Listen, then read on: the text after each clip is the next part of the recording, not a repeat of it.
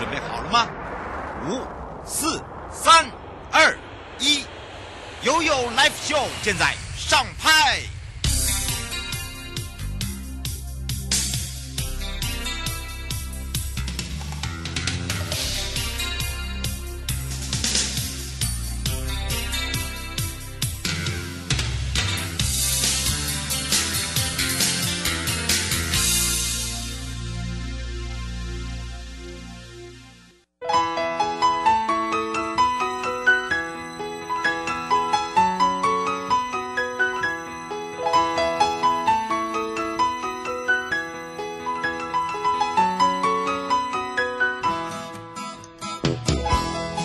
来到了一点零三分了，再度回到了 You Live Show FM 零四点一正声广播电台，陪同大家。好的，在上半段的部分呢，由台北地检黄新宇检察官来跟大家一起聊一聊。那么聊一聊最近的案件里面呢，包含了在捷运站捡到别人的这个悠游卡啊，然后呢，你又没有还给人家，也没有交到柜台，你就给人家拿去用哦，有没有构成犯罪啊？要不要？会不会被罚钱或者被拘役等等啊？另外捡到悠游卡，因为它上面没有名字，警察一定查得到吗？很好。那么当然呢，这个时候呢就要来好好的跟大家聊之外，那么下半段呢由杨书文检察官要来聊到，就是国民法官法呀，快上路了啊！所以呢，大家准备好了没有？那么还没准备好的朋友，赶快借耳朵给瑶瑶了。我们先回到了黄新宇检察官时间。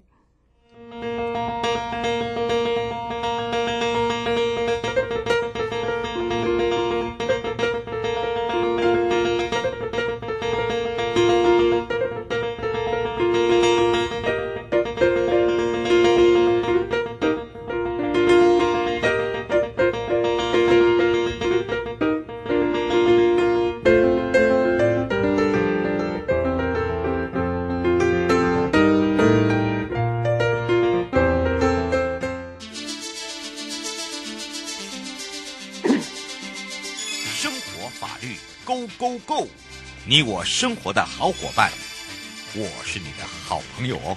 我是你的好朋友瑶瑶，再度回到了 You Live Show FM 零四点一正声广播电台，陪同大家也预告了，今天呢由台北地检黄新宇贾树官要来聊到了，我们常在捷运站哦搭捷运、公车等等都会用到的就是悠游卡。那如果说你捡到别人的话呢，你可以占为己有继续使用吗？还是说，哎，你认为上面是没有名字啊？哎呀，也不会被抓到啦。哎，所以呢，我不用担心害。怕啦，哎，到底是正确还是错的呢？那么会不会构成犯罪呢？还是呢，你会被抓起来，还是会被罚钱等等哦？所以今天我们要跟大家说明白、讲清楚，也开放零二二三七二九二零，我们赶快来让新宇检察事务官跟大家打个招呼，哈喽，哈喽，瑶瑶，各位朋友，大家好。是我们在讲到哦，不管是坐公车啦、坐捷运啦，哈，我们都会使用那个悠游卡，对不对？是是，嗯，而且悠游卡现在有分为哦，如果你满六十五岁以上了，虽然是老人卡，可是它它看起来也是像悠游卡哎。对，其实它里面都有一些悠游卡的芯片在里面，对吧？所以算是悠游卡。嗯，是，但是有些人会捡到以后继续使用，认为说。反正呢，上面又没有名字，你怎么知道？而且我外面呢，我有我的自己的皮套，又看不到。那么到底真的看不到吗？还是不会被抓到呢？还是说，哎，我用了以后你也不会知道？我们赶快来请教一下检察事务官了。哦，这个虽然说它看起来没有写名字，也没有很明显的号码在上面，但是呢，如果你捡到之后拿来使用的话。其实这个都是追查得到的。嗯，怎么说？嗯，对，因为每一张悠游卡的里面，它都会有一个晶片。那晶片其实是有它的号码的。可是它没有名字啊。嗯，对。但是现在一般人他用悠游卡的话，他通常会用手机上面装一个 App 来看他的悠游卡现在呃有用在哪些消费。所以他如果遗失的话，他只要把这个卡号提供给警察去追查的话。警察就可以很轻易的找到是谁在什么时间地点用这张悠游卡，然后使用了多少金额对，嗯、所以这个都是追查得到的。嗯，是难怪哦。我们常常有时候在捷运站就看到有警捷运警察就，呃，这个抓住富人啦、啊，或比较年老的，哎，就把他带到那个呃，带到这个窗口去哦。哎，大家想说他又没有干嘛，怎么了？好，就开始在那边检查这个悠游卡哈、哦，所以要小心，嗯、到底他他会不会犯法啊？这个要请教一下检察事务官了。呃，有这个人家遗失的东西哦。你如果把它捡来之后据为己有，这个就可能涉犯到侵犯呃那个侵占遗失物的罪嫌。对，嗯、那像悠游卡这种东西呢，那通常我们拿来捡到之后，通常可能还会贪小便宜，再继续拿去使用。嗯，可能就做捷运啊，干嘛，对不对？对，或者甚至拿到便利商店去买东西什么的。那这样子的话，又更又进一步的会构成诈欺的罪嫌。啊，这么严重？是是，因为呃，刑法的诈欺罪有一条，就是说，呃，用不正当的使用，用不正当的方法哦，从那个收费设备得利这个罪嫌。对，那你想想看，我们拿这个悠游卡捡到之后拿去使用，我们是不是会拿到便利商店或者悠游卡的那个卡那个闸门那边？他第一生达到消费的目的，对不对？嗯，对。所以这个就是使用不正当的方法从这个收费设备来得到这个利益，嗯，就可能已经涉犯到诈欺罪嫌了。嗯，是。而且呢，我们发现哦，有些人会觉得说，哎，我又没有骗他的钱，我只是捡到他的卡，你就告我诈欺，不只是诈欺哦，而且侵占的也有哦，对不对？对呀、啊，就是。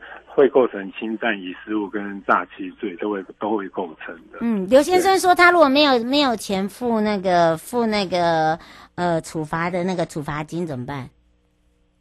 呃，通其实这些罪名都不是很大的啦。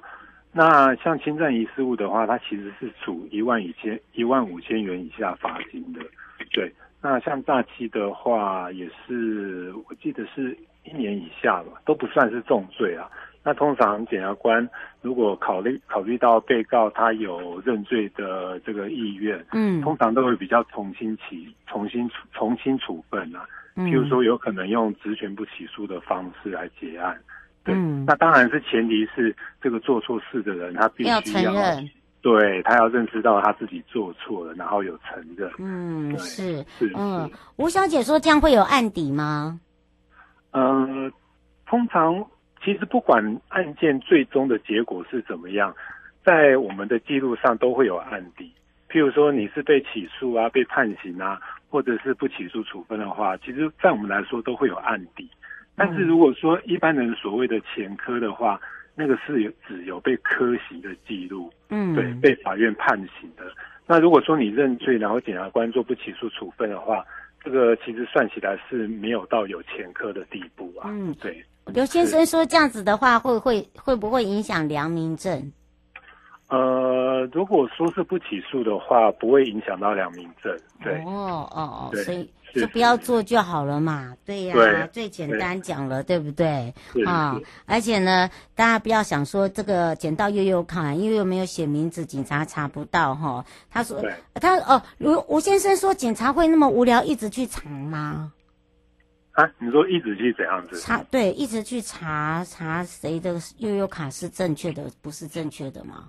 呃，其实通常这个都是有人报案，警察才会去查。嗯，对，应该是里面有很有一些钱，对呀、啊，对吧？呃，对啊，对啊，那个查得出来的。嗯，所以大家不要小看呐，不要想说，嗯、呃，警察无聊为什么要去查你卡？你不一定你那一张卡里面很多钱，因为现在悠游卡它是可以很多功能的。哦，是是，而且有人。嗯。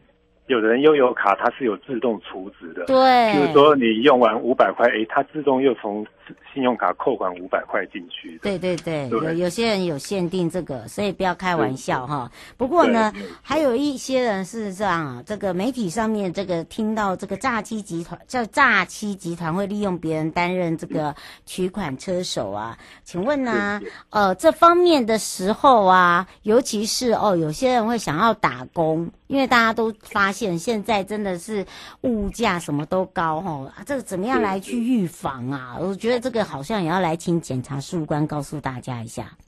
哦，现在一般诈欺集团哈，因为他要骗人家的钱，所以他需要人头账户。嗯，那人头账户的话，他们通常就会用一些手段去骗人家来提供人头账户。比如说，他可能在 LINE 上面就有登讯息说，哎，他可以帮你申请贷款啊，或者说，哎、嗯，他是在他需要找什么样子职缺的人啊。嗯，那你跟他联络之后，他可能就会跟你说啊，我们需要你提供你的提款卡存折，还有提款卡的密码。嗯，对，这样我们才能查证你的信用。嗯，是是。所以你可能就不知不觉中就中了他的圈套啊，把然后把你的提款卡密码提供给他。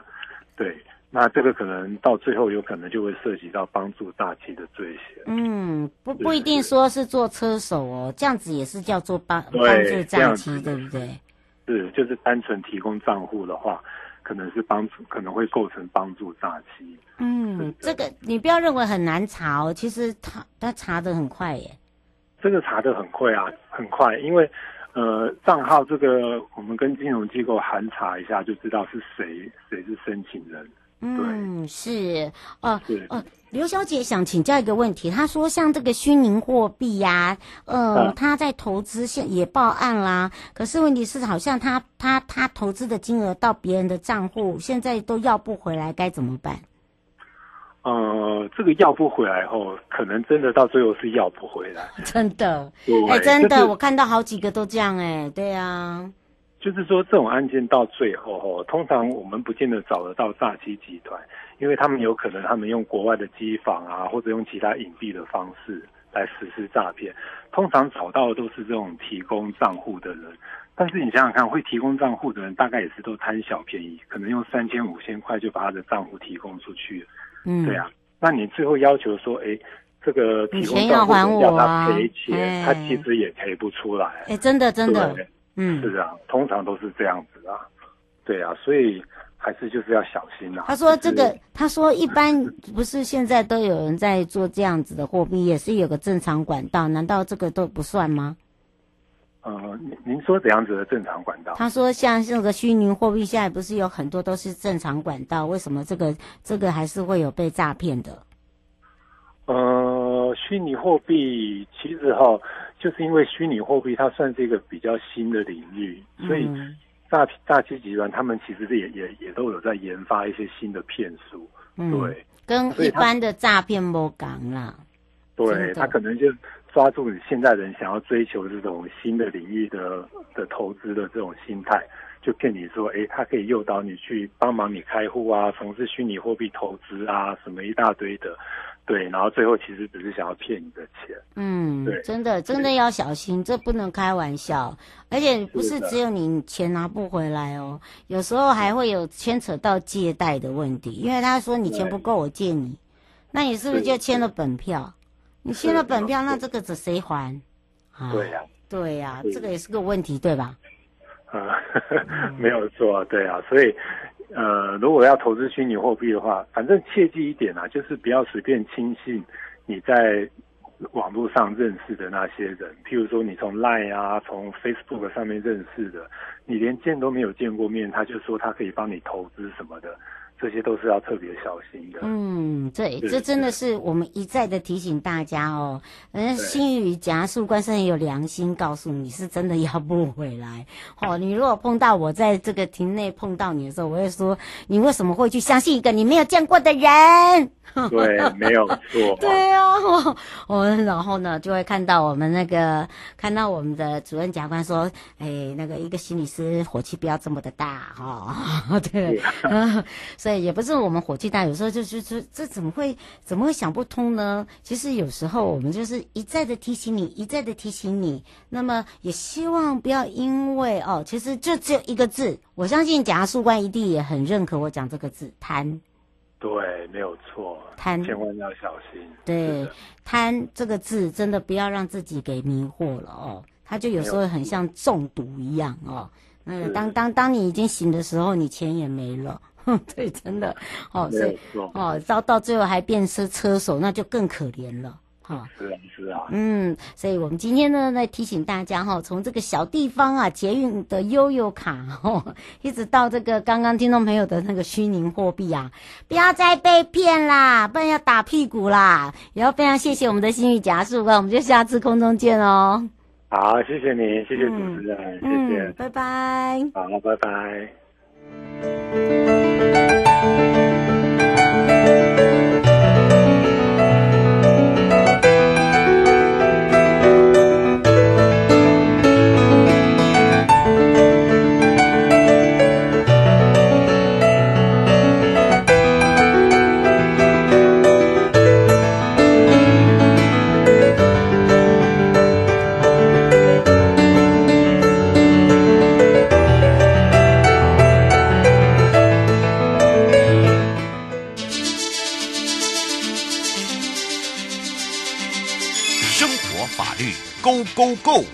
你我生活的好伙伴，我是你的好朋友哦。我是你的好朋友瑶瑶，再度回到了也有来秀 FM 零四点一正声广播电台，陪同大家也要来开放零二三七二九二零。那么我们说到了国民法官法呢，哇，很快哦，要在施行从一百一十二年的一月一号。那么当然呢，我们今天要来跟大家聊到的就是各阶段的任务跟顺序之外呢，还有一些这个案件的类型哦，让大家可以比较更清楚。我们先赶快来让台北地检杨淑文检察官跟大家打个招呼，哈喽！啊，主持人好，各位听众大家好，我是杨淑文。是，但是呢，今天呢，淑文检察官要来跟大家聊到国民法官法。其实呢，你会发现我们全省各地，不管地检署、法院也好，都一直在做这个虚拟跟这个模拟，对不对？对对，都密集的在进行当中。嗯，是。那么当然，从一百一十二年的一月一号就要开始哦。那么当然，从这个案件的类型啦，跟我们参与的各阶段的任务啦、时间上面啦，啊，还有这这个如何去查这个证据等等，我们是不是来请教一下我们的检察官了？好啊，那今天想要从大家参与时间的顺序来跟大家说明一下，呃，各阶段我们会面临到什么样的任务？嗯，那当然到大家还没有进法院之前，就会收到一份叫做调查表。那其实这个调查表意思就是说，当天我们可能没有那么多时间可以跟各位做接触或者是这个访谈，那我们先用这个书面的资料表的方式问各位几个问题，然后请各位帮我们勾选，让我们可以多了解大家的想法。这样透过书面的资料，我们先交流一下大家的看法，这样子。嗯、那这个资料会在大家到法院报到之前，就先寄给大家，然后上面也会给大家这个寄回的这个时限。那请大家再如实的勾选这个问卷的答案，然后再寄回给法院，供我们检方跟律师做一个参考。嗯，是，也让大家比较清楚啦，对不对？对，就是也会让大家知道说，哇，这个审理流程可能有几天，那大家可能需要空出什么时间，那大家需要做什么准备来面对这样的案子？嗯，先有一个行程的模行前的心理准备，这样。嗯，是，而且呢，很多人会想说啊，哎，这个担任国民法官啊，我们也看了很多啊，啊、尤其是有一些呃，这个参与的人都已经有到现场去做一些模拟，然后都花了一天的时间。他说这样会不会太浪费时间啊？等等，我们是不是来请教一下检察官？哦，对，那是因为啊，我们现在模拟的程序当中，我们可能有时间上的限制。所以我们必须在几天把它模拟完，但是未来在真实的案件，如果真的有这么多证据需要各位来帮我们做判断，真的是需要这么长的时间哦。所以大家必须呃先做好心理准备，因为审判本来就是很精细的，很冗长。我、嗯、对，虽然冗长，但是我们还是必须一一调查双方所提出的证据，所以时间是一定会有的。那请大家要做好心理准备来参与我们整个。审判的程序，让大家知道说，平常法官跟假官都是要按照什么样的步骤来处理每一个案件的。嗯，是。呃，卢小姐说会不会那么幸运啊？他们就被抽到了。她说不是用抽签吗？是啊，我们是抽签制的，就是依照每个辖区，然后这个登记在辖区内的那个人口，我们是用抽签制的。嗯，是，然后抽签完还要再筛选出来，对不对？对，嗯，所以大家大家不用太害怕啦，只是说先让你做好一些心理准备，而且它是有这个阶段任务性的，它有是个顺序的，对不对？对啊，那我们刚才提到说可能会请大家先填一个调查表。嗯、那真正来到法院那一天，在现场我们也还是会跟各位做一个访谈，进行一些交流。嗯，那可能会询问大家的对于某些事件的看法，或是对于某些议题的想法。那这个阶段是叫做询问各位国民法官。那我们真的是很希望大家能够多多表达自己的想法，因为我们的问题其实都没有对错答案，只是想要跟各位交流而已。嗯，是，而且呢，呃，基本上呢，你就把它当做是一个调查表。啊，你不要把它当做好像那种，啊、好像哎、欸、很难呢啊！我又不是念法律的，或者是哦，我又看不懂，我又听不懂哦。其实不用，你很简单的，当你收到了这个候选国民法官调查表，大家就会很清楚的了解，哎、欸，我在上面哦要填写的内容很清楚，然后又不会太困难，对吧？对啊，那问题的话，如果大家真的有听不懂，或者是真的不明白。检察官或是律师想要询问的是什么？我觉得也可以给我们回馈，表示说你这个问题太难了，我们听不懂。对对对对对，我觉得这我们也是非常好的意见，让我们知道说我们可能问问题的方法也要做调整，这也是非常好的建议跟回馈。嗯、是胡小姐想请教一个问题，她说基本上你们这个证据调查是依照什么样的一个呃这个呃一个一个标准？哦，就是在。进入到国民法官审理之前，检察官跟律师会先讨论。对这个案件，我们先做过讨论，就是这个案件有哪些地方的事实是我们双方都认定确实有这样存在的，我们没有争议。嗯，那我们只要集中火力在我们认为有争议的几个点上面，比如说这是一个杀人案件，被告有没有拿刀杀人呢？嗯，或是被告在杀人的时候神志状态是不是清楚呢？我们会特定几个点。来做调查证据，嗯，然后让大家针对这两个重要的问题来确认说，那依照我们手边已经调查过的证据，到底能不能判断他有杀人的行为，或者是到底能不能判断他杀人的时候真的神志不清吗？嗯，是。欧小姐想要请教一个问题哦，她说现在有很多的杀人事件都是事前有去看精神科医师，然后呢再说自己是精神有问题。她说，当我们做国民法官的时候，就明明他就是有问题，你要怎么去判？哦，这个时候流程上，如果说当精神状态的 认定大家有争执的话，或许有些案件我们会请精神科医师曾经看过他。病例，或是曾经做成他精神状况诊断的精神科医师到庭来为大家说明，他到底是依照什么样的访谈，或是被告他什么样的行为，让精神科医师觉得说他的精神真的跟一般人不太一样。嗯，是。来说服，或是来跟各位国民法官说明说他的鉴定报告。